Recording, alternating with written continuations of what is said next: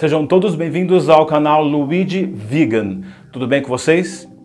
Bom, hoje eu falarei com vocês sobre a lei da atração e a força do pensamento.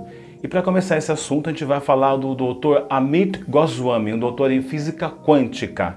Bora rodar o vídeo! Amit Goswami se tornou mundialmente conhecido no filme Quem Somos Nós, de 2004, onde ele explica que nossa realidade é criada ou manifestada através da consciência e não pelo materialismo. Segundo a visão dele, é possível modificar nossas vidas adotando um novo padrão de pensamento baseado na nova física quântica. Amit Goswami nasceu na Índia e é PhD em física quântica se formou na Universidade de Calcutá e escreveu vários livros de autoajuda.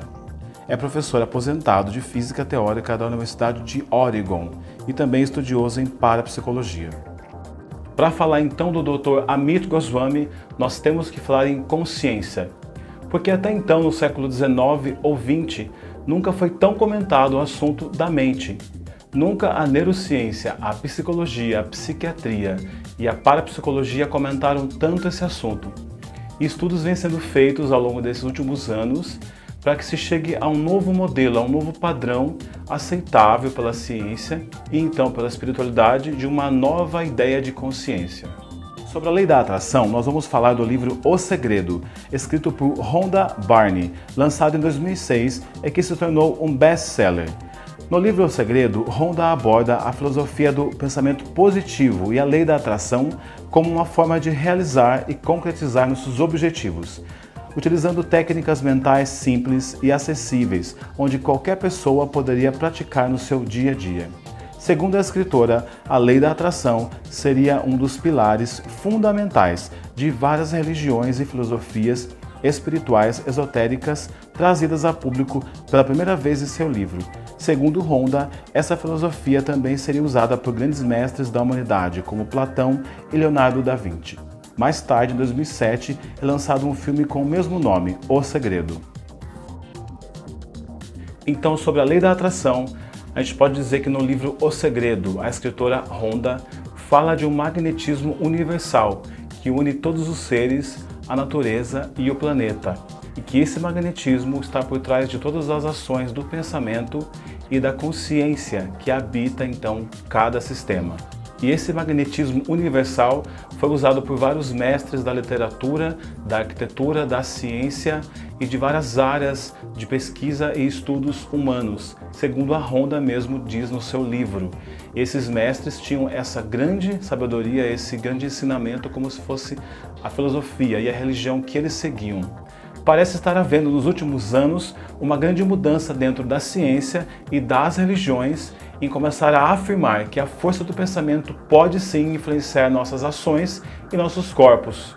Então, se nós juntarmos as duas visões da Honda e do Amit, onde é que nós chegamos? Nós podemos dizer, segundo eles mesmos o dizem, que todos os seres vivos, a natureza, o universo e a realidade da qual nós conhecemos é formada por uma única consciência e que todos os seres estão conectados por essa única consciência, porém cada um de nós é individual e tem a experiência vivida de forma só, de forma única.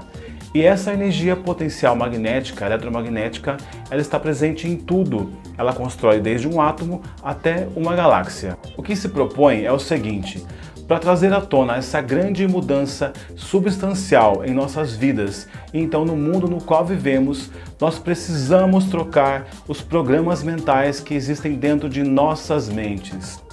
Porque nós, seres humanos, somos regidos por esses programas mentais, que são como gavetas de um grande armário, cheias de ideologias, de crenças, de superstições, de formas pensamentos e de várias outras coisas amontoadas que nos tornam escravos de um modelo de pensamento completamente atrasado. Então, esses novos estudos dentro da área da física quântica, que pretendem abordar a consciência como um evento metafísico, então espiritual, está sendo diluído aos pouquinhos na nossa atual realidade. Para finalizar, eu vou dar um exemplo de uma grande mudança de pensamento consistente que aconteceu no Brasil nesse último ano dentro da saúde. A Sociedade Brasileira de Cardiologia acabou de mudar as diretrizes no que diz respeito ao atendimento ao paciente. Então, a partir de agora, o cardiologista vai poder abordar a espiritualidade no que diz respeito a fazer com que o paciente entenda que sentimentos, pensamentos e ações podem sim influenciar em doenças crônicas e em quadros clínicos gerais. Se você gostou desse conteúdo, você pode ter muito mais no meu canal. Basta que você se inscreva. Se inscreva-se agora clicando nesse botãozinho que aparece à sua esquerda no vídeo. E também dá um joinha nesse vídeo para você me ajudar, tá bem? Eu vou deixar logo abaixo do vídeo alguns links importantes de assuntos do qual eu falei aqui e sugestões de leitura também e alguns sites tá bem? Então, muito obrigado pela companhia de todos e até o próximo vídeo. Tchau, tchau, pessoal!